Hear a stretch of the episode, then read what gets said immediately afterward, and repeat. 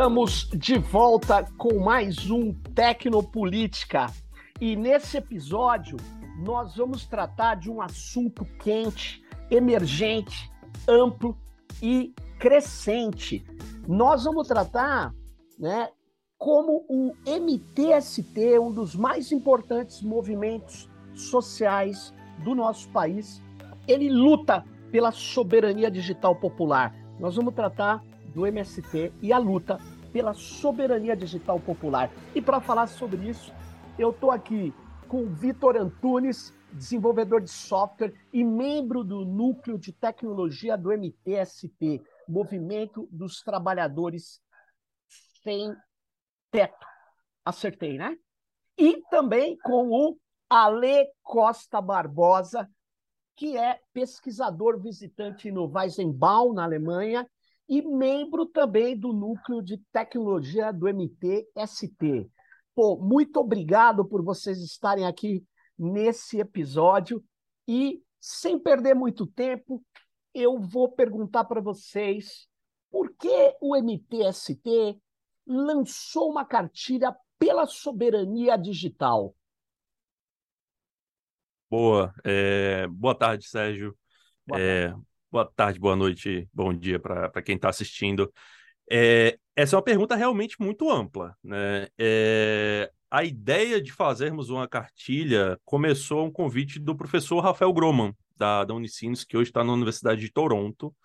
Né? Veio de um interesse de ler e entender sobre disputas por soberania digital a partir do sul global né? E tentando e temos, né, esse acúmulo teórico, acúmulo muito mais prático também, é por causa de é, trabalhos que vemos que vem é, que a gente vem fazendo é principalmente sobre o contrato de quem luta né essa é uma grande um, uma grande experiência que a gente vem tocando que vem ensinando muito que a gente vem conseguindo muitas conquistas e já desde o início do núcleo, é, a gente via sentindo que esse debate sobre soberania, o debate sobre a própria o que é tecnologia, a mistificação e a desmistificação de tecnologia, quando se falava em soberania, é, quase que sempre quem dominava esse assunto era o social chauvinismo, né? A, as lutas por soberania popular é, de variadas formas sofreram muito né, desde o período da, da queda do golpe contra a presidenta Dilma, veio o Temer, o período fascista, genocida de Jair Bolsonaro. Então foram golpes muito duros contra as esquerdas no Brasil, contra movimentos populares.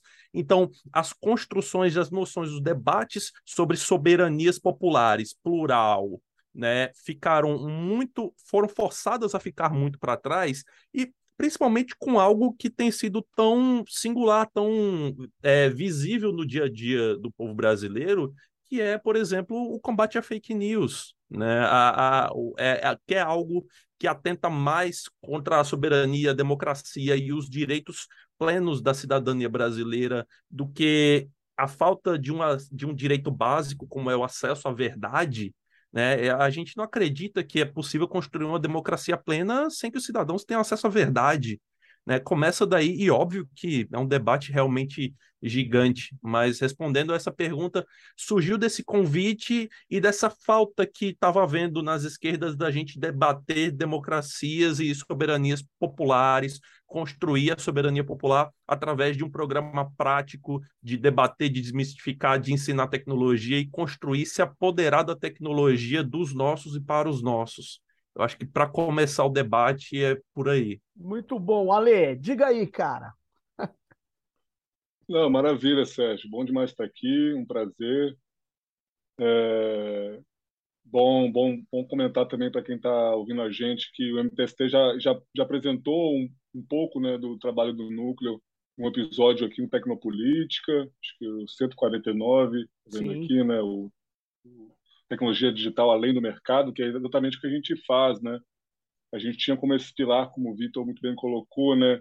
Desmitificar a tecnologia como não sendo neutro de um lado, promover a educação é, é, em massa nas periferias de tecnologia e também tinha essa parte de travar o, o debate político e a gente foi, à medida que a gente foi amadurecendo nesse debate político, né, a gente acabou entendendo que o que a gente estava fazendo de fato era promovendo a soberania digital. Né? Obviamente que a gente vai conversar mais para frente também, né, que é um termo que está em disputa, é uma narrativa que está em disputa, é um discurso, sobretudo, mas a gente foi ver, a gente foi entender que o que a gente estava fazendo na prática, né, mão na massa, né, como é a característica do movimento dos trabalhadores sem teto, é, se encaixava com o que a gente entendia, reivindicava por soberania digital, e foi justamente ali no, no final do ano passado, mais ou menos, que a gente escreveu é, também em parceria com, com o professor Rafael Groma, é um grande parceiro do movimento, inclusive do Núcleo, a gente escreveu um artigo para o blog da Boitempo, né, que a gente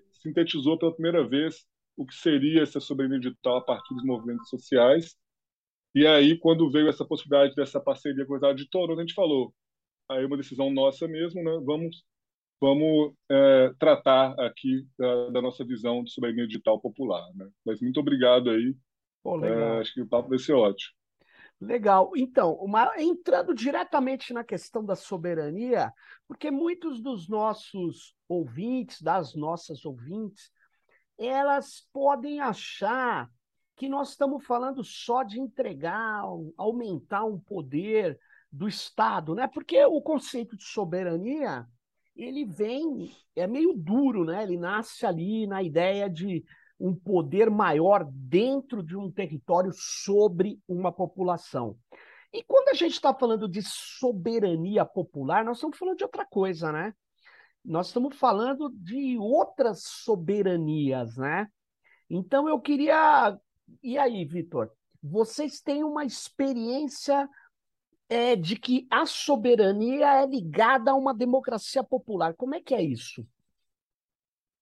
É, Sérgio, para responder isso, eu acho que é muito útil é, usar o exemplo de um artigo muito bom da Denise Desordi, Desordi eu, desculpa, eu nunca Sim. sei pronunciar o nome, que escreveu, inclusive saiu, se eu não me engano, hoje ou foi ontem, é, sobre a luta do, M, do MST para trazer caminhos de soberania alimentar para o povo brasileiro, ah, né? A gente claro. viu aí é, essa grande luta que está sendo e tem sido é, para tirar o Brasil do mapa da fome e da fome que se intensificou e foi turbinada do governo de Jair Bolsonaro, é, é uma luta que parte do território, é uma luta de que, que parte de quem sofre, de quem precisa, de quem luta, de quem trabalha, e a gente acredita que são essas as pessoas que têm que ter telo para bater nas decisões do dia a dia.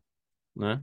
Não, é, por mais que a gente acredite em colocar o pobre, quem trabalha na decisão do dia a dia, nós acreditamos que tem que ser o pobre, tem que ser o trabalhador, quem está na base, quem faz esse país girar de fato, é que tem que ter o poder político de implementar política pública, de construir uma visão de mundo profunda e duradoura que seja de acordo com as necessidades de quem sofre, de quem luta, quem trabalha.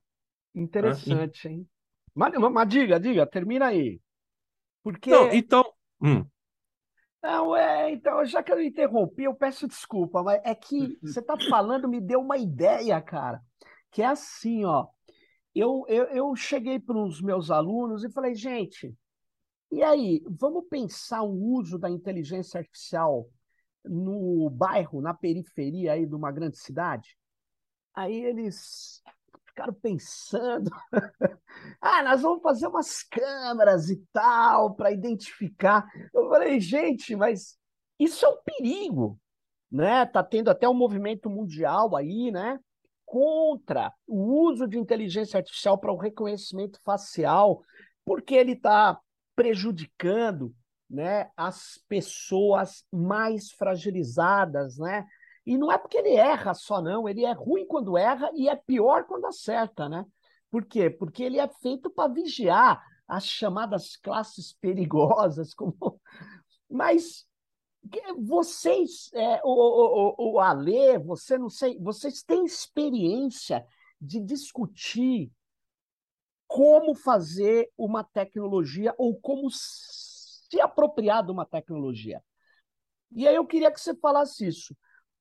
Quando vocês fazem aquele aplicativo, né, de, eu acho que chama é, Contrate, Contrate quem, luta. quem luta. É. A gente já falou um pouco no outro episódio. Mas não dá umas tretas, não dá uns problemas para na hora de definir a arquitetura da informação, como é que você privilegia, que que é, como é que é esse rolo aí? Quando a gente fala de soberania, é que essas decisões não vêm prontas, elas são feitas pela comunidade, é isso? Perfeito. Eu vou pegar um, vou pegar Valeu. um gancho aqui, Vitor. Aí você complementa, por gentileza, na parte da, da arquitetura do contrato, por favor. O, o, só voltando um pouquinho, Sérgio, não, não perdi essa pergunta, não, mas nesse, nesse, nesse debate como pontuei, nessa disputa dessa, dessa narrativa, em alguma medida, mas pensando que, é, sobretudo, um discurso, quando a gente fala sobre soberania digital, a gente tem que ver quem que está falando sobre soberania digital Sim. no mundo e no Brasil, principalmente. No mundo, você sabe muito bem que a União Europeia, recentemente, a Margaret Vestager, né, presidente da Comissão Europeia, vem, vem falar que a gente tem que tomar de volta o controle sobre nossos dados, né, evocando aí uma, uma, uma visão é, até um pouco neoimperialista, né, se eu puder parar a pensar, o desenvolvimento da própria indústria, da indústria de tecnologia da informação aqui no, no, no ambiente europeu e, e sabendo quem consome, quem exporta maioria desses dados também dessas plataformas acaba sendo a gente aqui no sul global, né? E no Brasil, a gente vê, claro que a gente tem outros modelos, a gente pode discutir depois, Rússia, China, Índia, mas aqui no Brasil a gente tem alguns atores estão discutindo isso, né? Acho que partindo sobretudo ali da, do próprio esforço que, que você capitaneou, né, com, com, com, outros acadêmicos, ativistas, a gente do núcleo, inclusive, estava próximo na elaboração daquele programa de emergência para o Lula, né, que vai trazer é, a ideia de pensar infraestrutura federada de dados, né, sobretudo dados para áreas essenciais críticas, como educação, saúde, mobilidade, defesa, por exemplo, mas também pensando em pesquisa e desenvolvimento transdisciplinar através das características locais, né, pensando no acesso também à internet, o acesso às tecnologias. A gente bebeu um pouco dali, né, para poder começar a, a, a, a, consolidar a nossa visão, mas a gente também tem mapeado outras visões, né, por exemplo, o Centro de Tecnologia e Sociedade da FGV do Rio, associamos o meio digital muito mais à cibersegurança, né,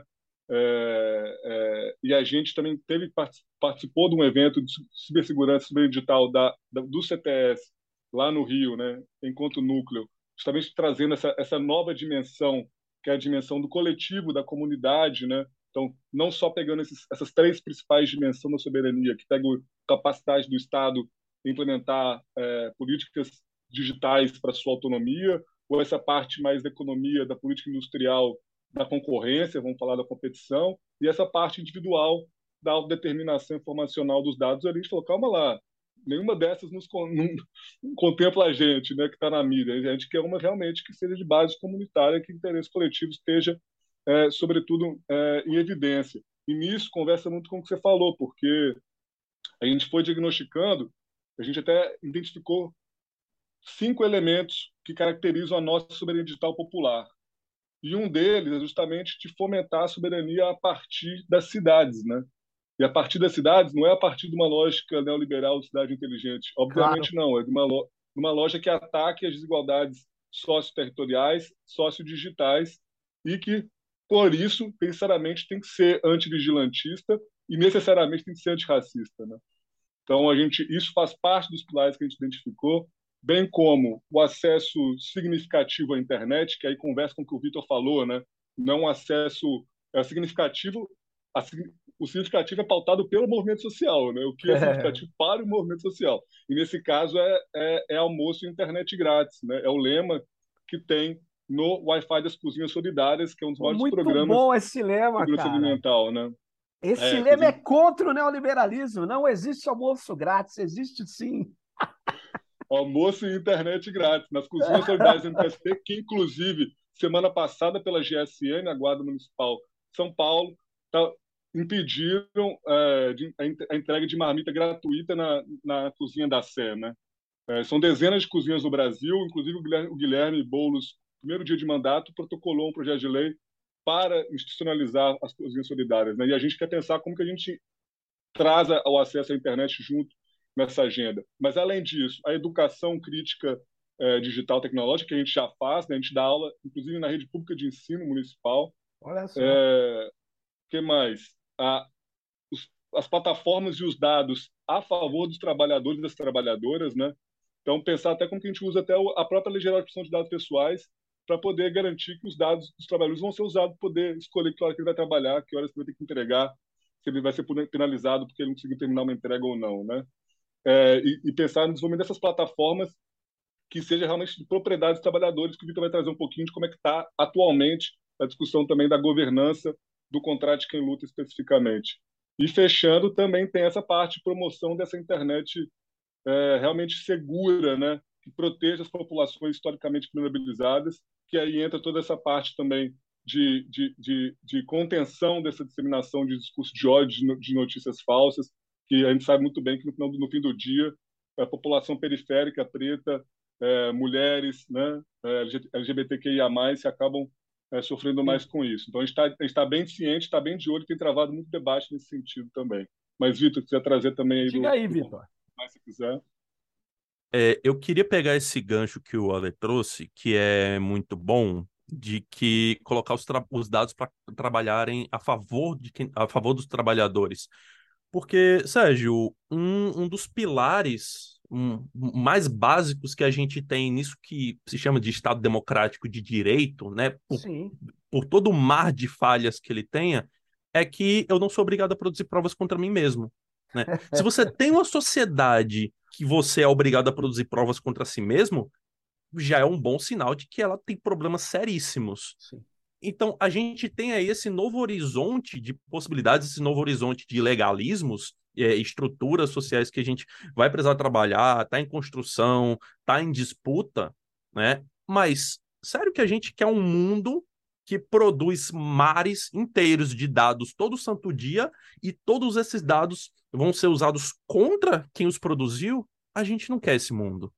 Né? A gente quer colocar é, o poder de decisão em quem gera os dados. A gente quer colocar propriedade privada dos dados, se é que vamos trabalhar nesses termos, na mão de quem produz os dados, na mão de quem é dono dos dados. Tá? E aí a gente pode travar vários debates é, muito bons, muito extensos Não, sobre mas... identidade e tudo mais. É, mas só para é, responder um pouco mais diretamente a sua pergunta anterior, uhum. É, muito comum a visão é, liberalizante mesmo, é, porque eu sou do, do mercado de, de TI, eu sou desenvolvedor de software, estou claro. aqui há, há o que, pouco mais de 10 anos, já trabalhei com algumas coisas, várias tecnologias, algumas empresas, e existe no senso comum liberal do profissional de tecnologia que ele é o rei de tudo, que ele pode tudo, que basta você escrever o próximo grande aplicativo que vai descender dos céus e salvar claro. a humanidade. Né? É, é um tecnocriacionismo, um tecnosolucionismo raso que é, é, orientado a criar grandes elefantes brancos que não resolvem nada e são caríssimos e promovem, não so, resolvem nada e criam vários outros problemas. Né? Aqui a gente trabalha também desmistificando isso. Desenvolvedor, aqui no núcleo de tecnologia, ele é mais uma pessoa. Eu sou a terceira pessoa depois de ninguém na fila de decisão no contrato de quem luta. Né? Quem, de, quem decide o contrato de quem luta é quem trabalha nele. Né? Nós somos nós somos é, tubos condutores para chegar a uma decisão tecnológica né? Inclusive, né, a gente, só para encerrar, a, a, gente trabalha é, de forma muito geral em três pilares básicos aqui em tudo que a gente faz, uhum. né? É a política, obviamente, a técnica e o ensino. Né? Se a gente estiver faltando fazer algumas dessas três coisas, a gente está falhando em bastante coisa. Então, a gente faz o ensino crítico sobre a tecnologia, a gente faz o desenvolvimento e colocar o desenvolvimento, ensinar a desenvolver, as pessoas também do movimento, e quem quiser, quem for de classe média, quem gosta do movimento, como sou eu, graças a Deus, nunca precisei estar no, na luta no movimento para conseguir uma casa, mas a, uma das primeiras coisas que a gente fala aqui, quem decide é quem trabalha. Claro. O poder de decidir está em quem trabalha, está em quem sofre, está em quem luta, né? não à toa o nome do, do aplicativo. Pô, muito legal isso, mas deixa eu te perguntar, vocês tiveram é, que é, fazer mudanças, por exemplo, no aplicativo, que estava indo para um lado, aperfeiçoamento, e o pessoal que, que usa sempre discute com vocês. É isso. É exatamente isso, tá? É, a gente é, é um progresso constante, tá? Ele para quem usa, desde o início ele mudou muito pouco, quase nada, mas no back-end mesmo e no, back no, interior dele, ele mudou bastante, mudou severamente. Ele é quase que irreconhecível das suas primeiras versões, né? Mas a gente hoje teve mesmo um, uma reunião com coordenadores do movimento, né? Porque os trabalhadores do contrato quem luta, as pessoas que você contrata, elas se reportam, elas o contrato quem luta possui uma estrutura política por trás. Né? Existem coordenadores do movimento, tal qual as ocupações possuem seus coordenadores também. Né? Então, existe uma decisão, existem decisões políticas, nós, é, inclusive, é, só um parênteses, é muito interessante falar disso, que a gente não procura trazer soluções algorítmicas de um grande Deus algoritmo que vai resolver todos os problemas da plataforma. É. Não, a gente trabalha com o que a gente tem, expõe os dados que conseguimos expor para as pessoas, para os grupos e para as regiões, os territórios que irão se encarregar de decidir como usar isso em seu prol, em seu favor.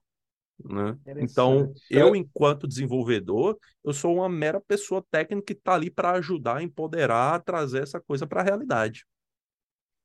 Complementando, eh, Vitor, é, eu acho que é, você trouxe, você trouxe central, né? A, a, grande tecnologia aqui é a organização do movimento, né? E, Muito bom. E é, essa é a grande tecnologia e, e, extremamente organizado, inclusive nesse nesse nível de nesse temática de governança. É, o contrato ele vem o CQL, o contrato que luta vem, vem, vem sofrendo mudanças também ao redor do tempo. Esse ano a gente está pilotando um, um novo modelo também, em que a gente centraliza um pouquinho também uh, as atividades, os, os, ofícios que são oferecidos, os, tra os, trabalhos que são ofertados na plataforma, não é meio uma plataforma, mas enfim, são ofertados para esse grupo de trabalhadores e trabalhadoras conseguirem é, se organizar e, e, barganhar melhor também por melhores condições de trabalho, né? E, e, e a gente fazer esse relato, essa, esse diálogo com os desenvolvedores, com quem centraliza as demandas. É, é, um, é um teste que a gente está fazendo esse, esse ano também, que a gente pode bater um papo depois especificamente do, do, do, do contrato. Mas o que eu queria ressaltar aqui, Sérgio, Sim. é que o, o, o contrato de quem luta, ele é não é uma plataforma que eu falei, mas é um, é um chatbot, né? É um chatbot que é construído numa, numa, num aplicativo de mensageria privada. É de WhatsApp. inteligência natural, não é artificial, não. é, mas o, o, o, o, que, o, o, o que eu queria ressaltar é que até a gente, foi convidado a poder participar de uma, uma dessas conversas do PL das fake news, PL 2630, né, para o pessoal que não está familiarizado. É, e aí, inclusive, tá, o pessoal estava debatendo lá o mérito lá do, do, do, documento, conversa com a MJ, conversa com, com a SECOM. Então, assim, mas tá, vocês colocaram que não entra plataformas sem fins lucrativos. Então a gente, a gente já não entraria, mas a gente também não é plataforma, mas ao mesmo tempo entra mensageria privada. A gente a gente, a gente funciona nessa rede privada, a gente é conteúdo puro, porque você dialoga direto quem quer contratar com quem não quer, com quem está ofertando um, um, serviço, e só é baseada no WhatsApp por uma questão de zero rating, uma questão financeira material que as pessoas não têm como comprar e acessar um, um dispositivo, né? Então, assim, para poder ilustrar a, a, o nosso posicionamento que foi para poder ilustrar que tipo uma regulação é importante, mas ela tem que ser o mais sistêmica possível e, e, e ter várias outras ações. Curioso é... isso, hein, Ale? Você usa, vocês hackeiam o zero rating, né, para usar em prol do movimento, mas o zero rating é concentrador de riqueza no Facebook, né? Mas é, é eu, eu entendo a lógica. Precisava ter uma saída pública para o zero rating, que vire luta política, né? O governo tem que tem que. Ó, vou contar um negócio, eu não sei se já contei. Inclusive de soberania digital. Inclusive, ó, teve uma. Eu não vou falar nomes, porque tem pessoas que não vão se defender aqui. A prefeita Marta Suplicy me chamou lá no, no palácio, quando ela era prefeita, que eu estava fazendo programa de telecentros, que era. Isso em 2000 e abobrinha, 2001, sei lá, 2001 máquinas gratuitas na periferia de São Paulo em prédios abandonados. No começo era assim, a gente primeiro foi na cidade de Tiradentes no, no Coab abandonada, né? E, e, aí pintou, levou cabeamento, etc, né? É, mas aí um cara, não vem o cara assim, ela me chamou lá e falou, fala aí, aí o cara falou, Se orelhão é pago na periferia, por que, que você quer levar computador de graça? Aí eu respondi, porque o que está errado é cobrar a comunicação da periferia. O que está errado é cobrar orelhão. Você tirar a comunicação das pessoas é tirar a condição de luta pela melhoria das condições de vida. Eu não falo isso por discurso, não. Eu acredito nisso. E uhum. acredito, é, por exemplo, que a gente precisa de uma solução para o zero rating que seja para a população carente, pobre, e que não seja para engordar o, o, o, o, o cara. Mas eu entendo que vocês usam hackeando. Estou entendendo. É uma bela, o... bela jogada. Bela jogada. É, é aquela coisa assim, nem todas as artes do opressor, as armas do opressor a gente tem que usar, né? Mas é, algumas a gente, a gente tem, usa.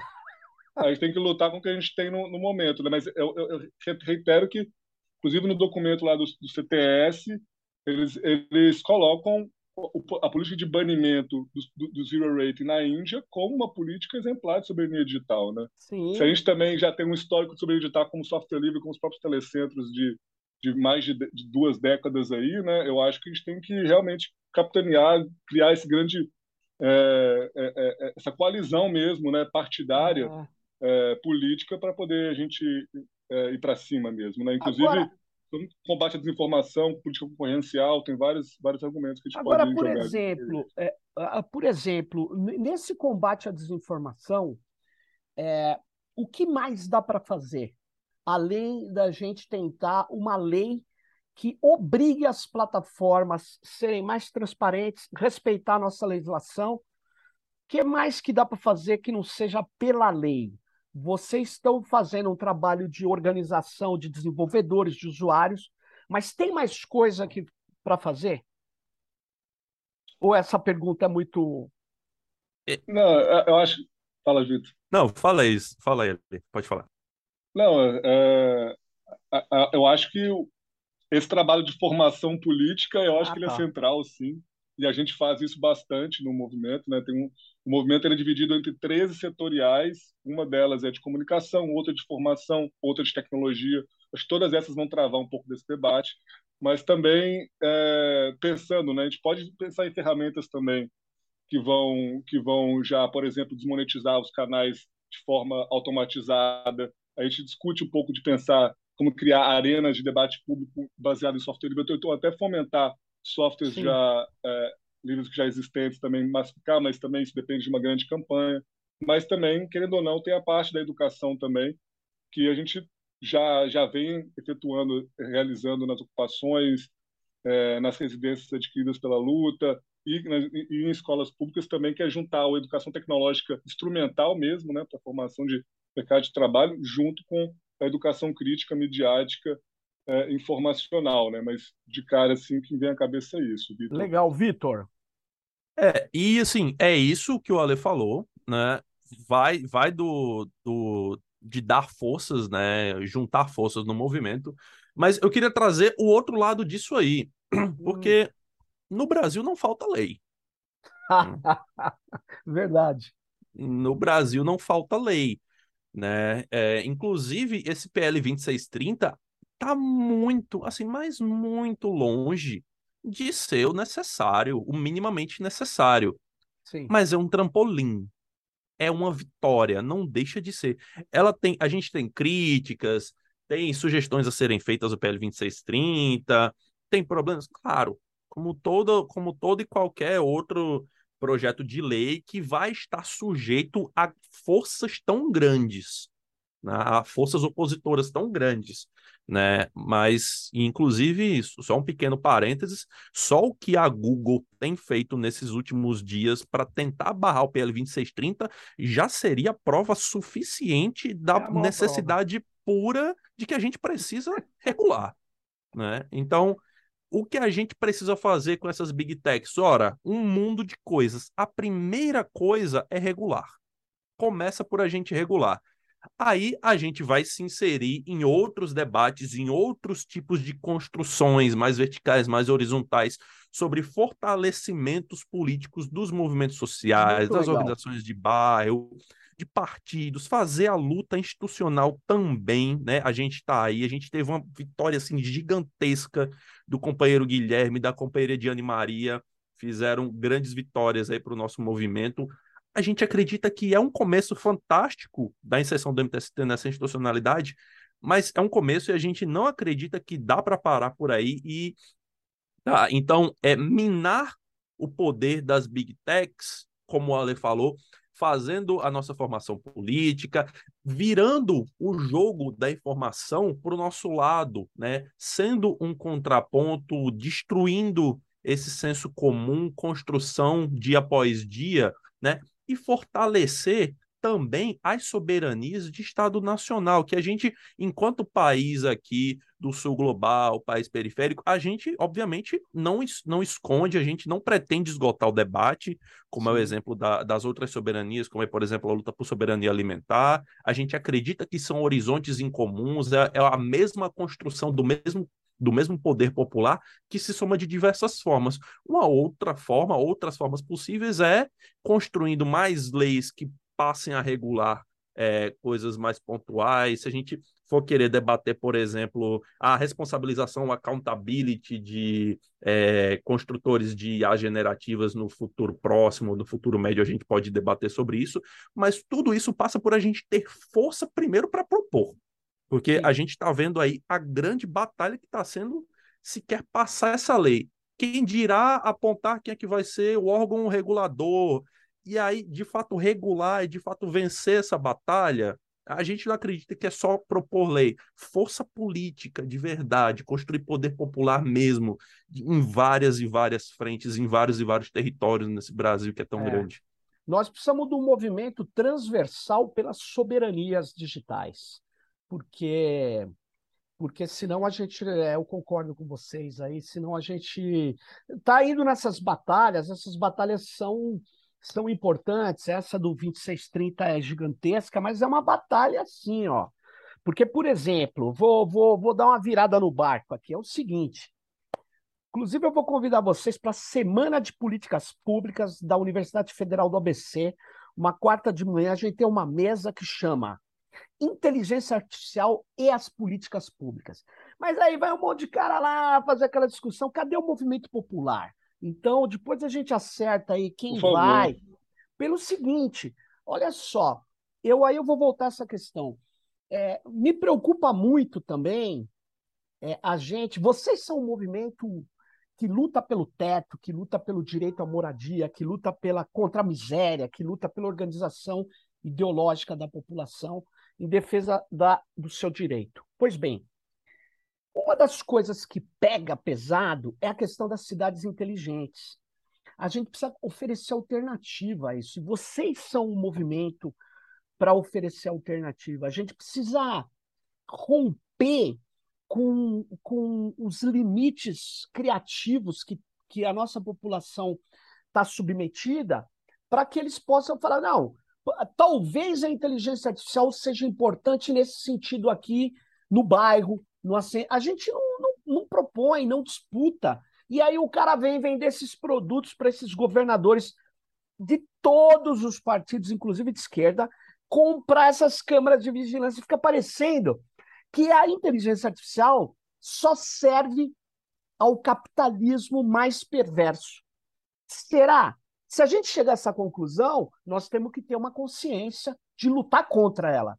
Mas eu acho que não eu acho que a gente não está é, colocando o nosso lado. Vocês não acham isso, cara? Que a gente tem que avançar numa disputa, que nem vocês soltaram agora essa cartilha.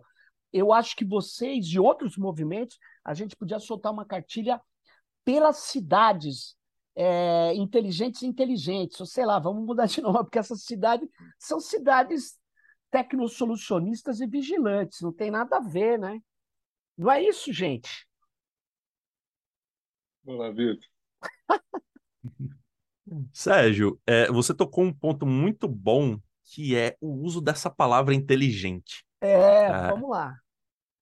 Eu estava esses dias passados ouvindo um, um, episódio de um podcast, você deve conhecer com o Paris Marx, aquele podcast gringo Tech Won't Save Us, que infelizmente só está disponível em inglês. É, eu sei. É, mas era um episódio com a Emily Bender. A Emily Bender oh. foi uma das foi uma das autoras junto com a Timnit Gebru.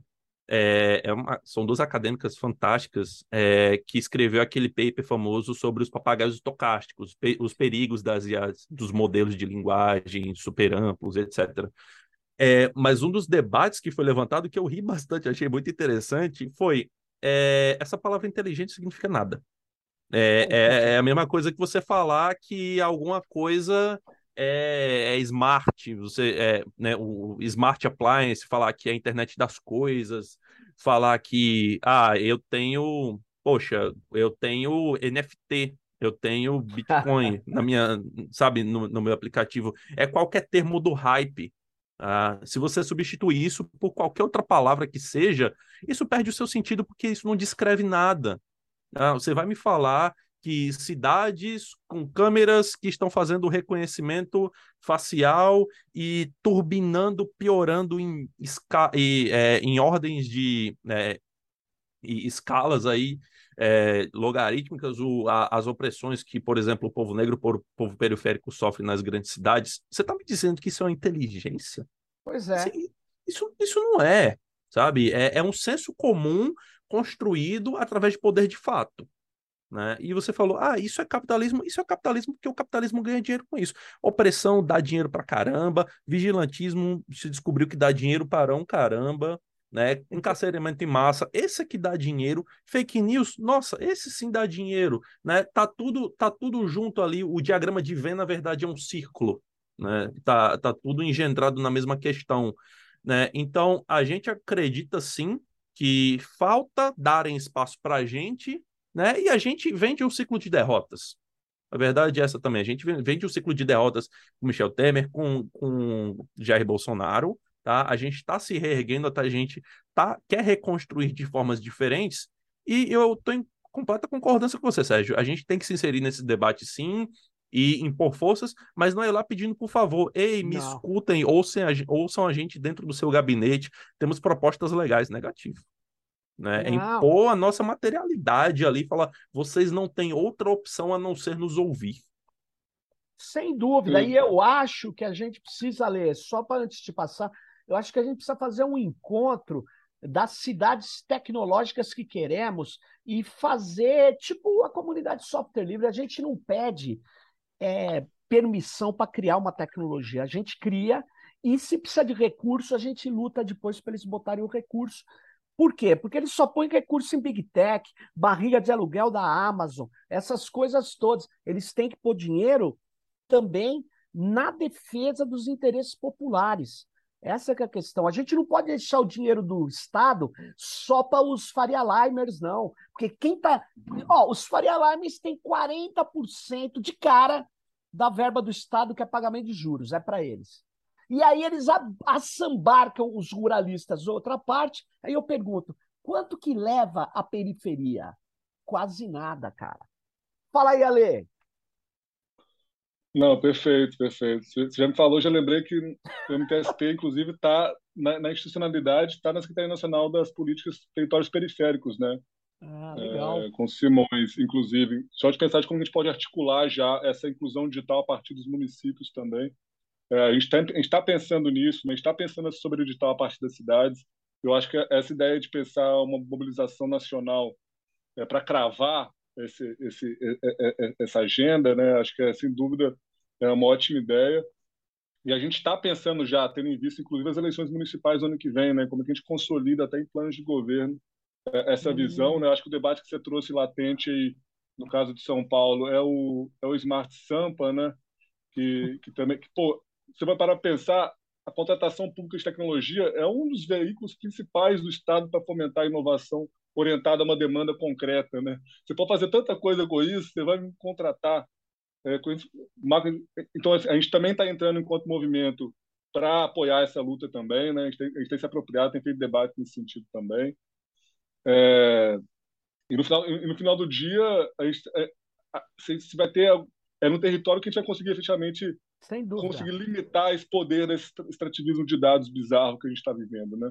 Eu, eu, acho que tem que ser pelas cidades, né? até tem umas, umas experiências fora do Brasil, né, que fora da, no contexto norte Sim. global, são muito, a própria Francesca Briga em Barcelona vai, vai, vai falar de soberania digital a partir da cidade, Barcelona, acho que a gente tem que realmente travar esse debate a nível de Brasil, a nível de sul global, e aí até brincando aqui, evocando um pouco de resgatar o movimento dos não alinhados mesmo, né? Promover esses movimentos não alinhados, né? Para quem nunca ouviu falar, que eram Sim. os países que se opunham ali ao primeiro e segundo mundo na segunda metade do século passado, e, e, realmente começar a criar uma, até por meio do, dos BRICS agora novamente, com vários outros países membros querendo entrar nessa, nessa agenda aí, a gente conseguir reivindicar uma agenda é, de não alinhada digitalmente, que seja pautada pelos movimentos sociais, que seja liderado pelas grandes cidades, metrópoles do mundo, né? E aí sim a gente consegue, quem sabe, equiparar minimamente a uma via campesina, ao movimento de soberania alimentar do meio da década de 90, é. essa proporção internacional. A, a, gente tem esse interesse também, enquanto Não, de tecnologia, porque... que é nacionalizar e internacionalizar também o debate. É, porque eu acho que uma das coisas que as cooperativas do, por exemplo, do MST no campo fazem a gente precisa fazer na cidade com tecnologia. E, e qual é o contraponto? O contraponto é como eu uso o aprendizado de máquina, dados que são de controle do local, da comunidade, com data centers federados locais, como que eu uso isso em benefício dessa população que está lá? Dá para a gente fazer coisas que são úteis ou não são úteis? O, a única coisa útil é atender à, à, à espetacularização das plataformas que destrói a informação de qualidade. Essa que a gente está criticando aqui, que espetaculariza tudo. que eu, eu acredito que não. Eu acho que a gente tem várias oportunidades, né? mas a gente precisa fazer. Eu acredito na força do exemplo. Ah, é, por isso é... que é porque o MTST está vindo falar aqui com a gente, está todo mundo nos ouvindo, porque ele tem força, mas não é uma força teórica, é uma força. É uma força Até, tempo, né, Sérgio, né, cara? Você fez lembrar aqui um dos projetos que a gente tem em parceria com o Senhoritas Courier. Olha só. Uh, Senhoritas é um coletivo de entrega de bike né, transfeminista que atua principalmente em São Paulo. É, eu, a gente está fazendo essa, essa troca, né? Essa, essa, esse intercâmbio de conhecimento tecnologia. Então, a gente está tá, tá tentando, ao, ao, mesmo tempo que a gente está ajudando elas a desenvolverem a plataforma, se apropriarem da tecnologia, da ferramenta, tomarem decisões técnicas ali para frente, elas também estão trazendo para a gente essa noção de, pô, é, já que a gente vai automatizar uma entrega, quais são os parâmetros que a gente vai colocar aqui para deixar ele um algoritmo mais humanizado, vamos falar assim, possível, né? É, vai ter pontos onde que vai ser uma rota que vai ter um bebedouro, onde vai ter uma oficina de bike, né? onde, onde o tempo pode demorar um pouco mais, mas isso não vai alterar no, meu, no valor do meu salário no final do dia, meu, do mês, por exemplo. Né? Então, eu acho que esse, esse intercâmbio aí é chave e, e, por exemplo, isso é um exemplo legítimo né, de, de, de pensar em entregas é, logísticas, né, que é, que é o, os usos dos dados são principalmente utilizados para essas finalidades de previsão, né, de otimização, a gente pode pensar nessa, nessa melhor distribuição até da, é. das redes da cidade, né? Tem várias redes, né? como você falou, tem várias redes. A gente pode pensar soluções automatizadas, porque eu queria concordar totalmente com o Vitor. Cara, esse papo de inteligência, eu não vou mudar essa expressão, porque senão as pessoas não vão saber o que eu estou falando. Mas esse negócio, ah, o chat GPT é ultra inteligente, ele vai dominar o mundo. Mentira! Mentira, ele não tem. Ele, ele tem 490 bilhões de textos de extração de padrões, de classificação, tem mais 178 ou 180 e tantos mi, milhões de parâmetros, ele transforma tudo em vetores, ele matematiza tudo e te dá uma resposta de um papagaio. Aí você fala, nossa, que papagaio inteligente. Não, o papagaio nem sabe o que ele está te falando. O chat GPT é uma enorme máquina. Agora, olha que loucura. Eles elevam a régua, né? O que eu quero falar é o seguinte: você não consegue, nós aqui, com as máquinas que a gente tem, montar um processamento necessário a um GPT. Não consegue, porque é muito processamento que precisa, é muito armazenamento. Mas será que a gente precisa só de tanto armazenamento, de tanto processamento?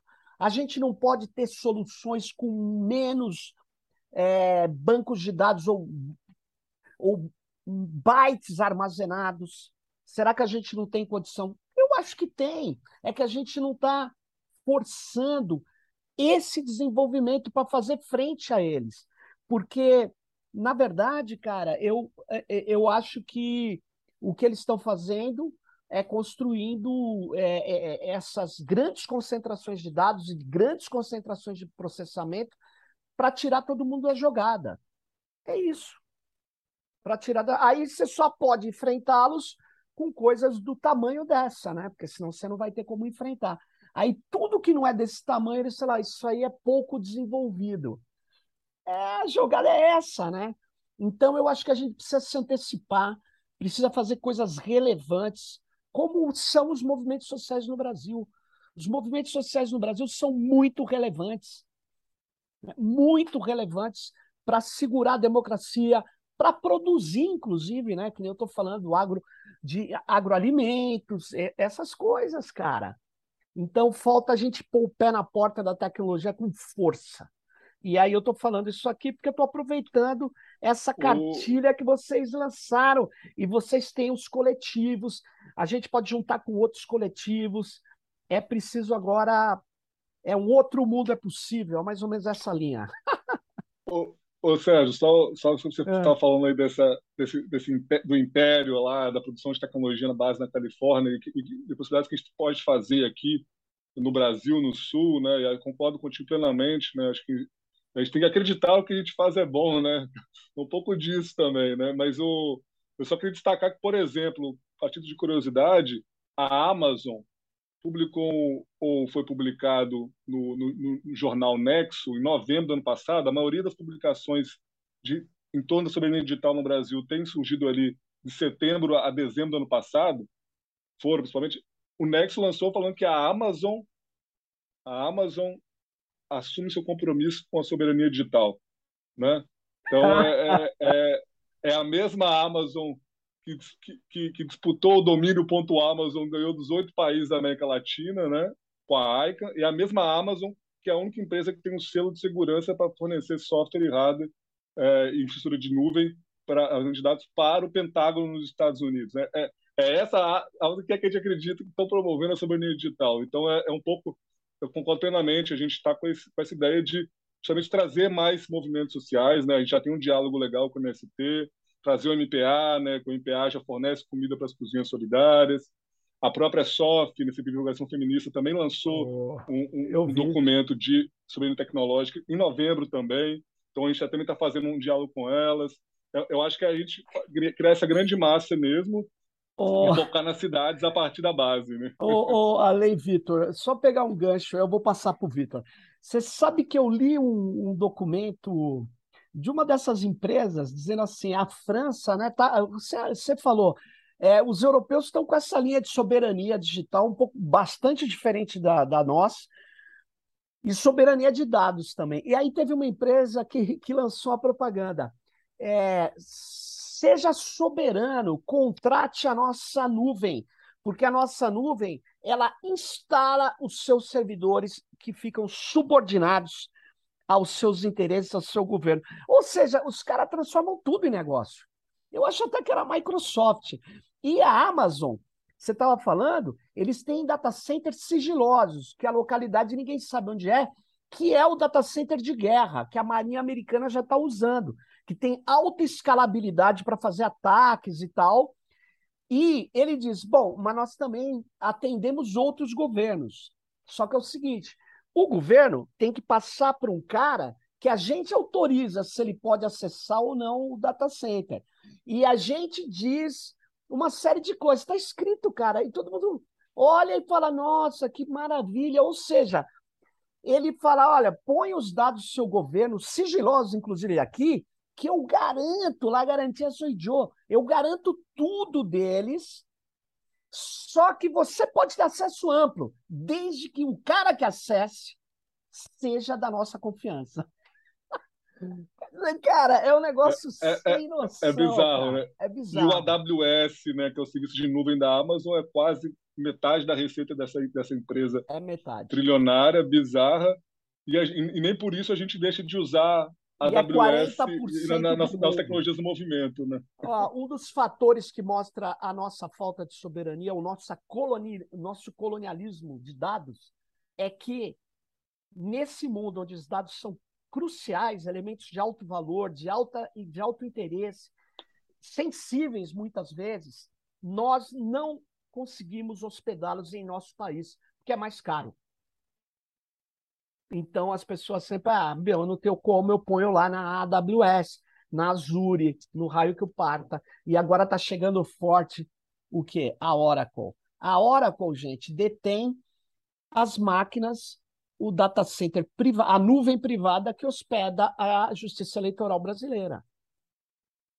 Ah, eu, tudo bem, está hospedado no prédio do STF, mas as máquinas, cara, e os controles das máquinas não, não é nosso. Aí você fala, ah, isso é secundário. Bom, vamos lá, né? Vamos lá, vamos lá. Não vou nem discutir. É. Mas fala aí, Vitor. É, eu, eu, queria começar a entrar, entrar nesse debate que você trouxe aí, Sérgio, que é muita coisa interessante, né? Se deixar, a gente vai até amanhã aqui, viu? É, mas não dá, porque a gente tem só cinco minutos, então eu vou passar para você, vou parar de falar.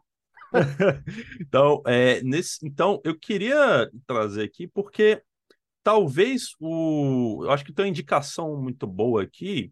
É, esses debates que a gente trava, como por exemplo IA generativas, ChatGPT, eles já estavam sendo travados na década de 70.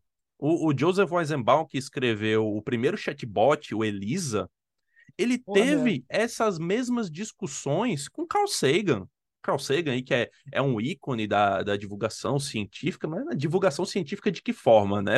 Tem, tem muitos problemas aí. Carl Sagan foi um cara que olhou para o Elisa, né, que tinha um script, uma das versões dele, que era o Doctor, tinha uma das versões dele que era o que eles tentavam se passar ali de forma muito gamificada por um psicólogo, por um psiquiatra. Né? E isso virou é, então, todas essas discussões que a gente tem sobre chat GPT hoje, de apegos emocionais com tecnologia, que não é algo novo, né, mas existem, é, de você ter, é, personificar o chat GPT, essas são discussões que o Eisenbaum teve na década de 70. Tá? Então, são coisas que o senso comum liberal, o, o colonialismo tecnológico, o neoliberalismo impõem formas de pensar que unificam, né, unidimensionalizam a crítica, apagam movimentos que possam oferecer alternativas e apagam a história. Então, a, a gente já debateu isso, não é algo novo. Né? O ChatGPT, só para finalizar isso, né, que é, tá, tá no centro, do debate, a gente tem que de, debater, é, tá claro. no centro do senso comum, o, o ChatGPT ele é treinado em forma, ele não é treinado em conteúdo, ele literalmente não se interessa com conteúdo. Então, claro. Então você não tem como extrair sentido de conteúdo com algo que é treinado só em forma. Estilística, forma, é, ele é o cara. Né? Você quer, você quer ter Olha algo só. treinado em forma, é o ChatGPT. Com conteúdo não é. Tem gente usando ChatGPT como se fosse ferramenta de busca. Né? e, e né? pelo amor de Deus. Né? Um, um, um, o Ale pode falar muito melhor uma da, um, um dos parâmetros né, estruturantes dessa nossa luta por soberania digital popular é o letramento digital a favor de quem trabalha, Gente, o, a, a, mistificação da tecnologia, para quem é fã da, da, da, da, ficção científica, Isaac Asimov já falava isso no Fundação, há, há, décadas atrás, sobre como as sociedades vêm perdendo o seu letramento digital, o seu letramento tecnológico. A gente está perdendo isso por uma. Ah, nossa, nós damos tecnologia, é uma sociedade que nasce tecnológica. Será mesmo? Né? É, o, o empoderamento Pois é, é, é, um tipo de alienamento, é um tipo de letramento consumidor, consumista, produtivista, né? E as próximas gerações, se a gente não fizer nada agora, as próximas gerações não vão conhecer nenhuma outra forma de se relacionar, de trabalhar, de se expressar com o meio ambiente, com pessoas, com o mercado de trabalho, que não seja por meio de plataformas mistificadoras de tudo. Né? A, própria, que, a, própria, a própria definição de ideologia passa também por alguns ganchos sobre falar se a, a ideologia que a gente quer trabalhar ela possui um norte né, desmistificador ou completamente mistificador, ilusionador da, da sociedade. Né? A, a gente quer ajudar na prática a fazer esse debate desmistificador e coloca e a desmistificação passa por é, adquirir força política para mudar a realidade e ter mecanismos de obter um letramento político, letramento social, letramento tecnológico e etc. Fechou. É isso aí, gente. Nós chegamos a 54 minutos aqui e o nosso episódio só dura 50, mas vai, vai, vai, vai ficar com 54 mesmo. Então, eu agradeço muito. A gente vai ter que voltar várias vezes aí, mas, pô, valeu para vocês. Eu vou pôr o link aí na cartilha. É, e a gente tem um monte de coisa para fazer aí. Não esqueçam dos convites. E valeu, Ale. Valeu, Victor. Um prazer valeu, vocês estarem aqui. E fiquem ligados no próximo Tecnopolítica. Bye, bye, gente.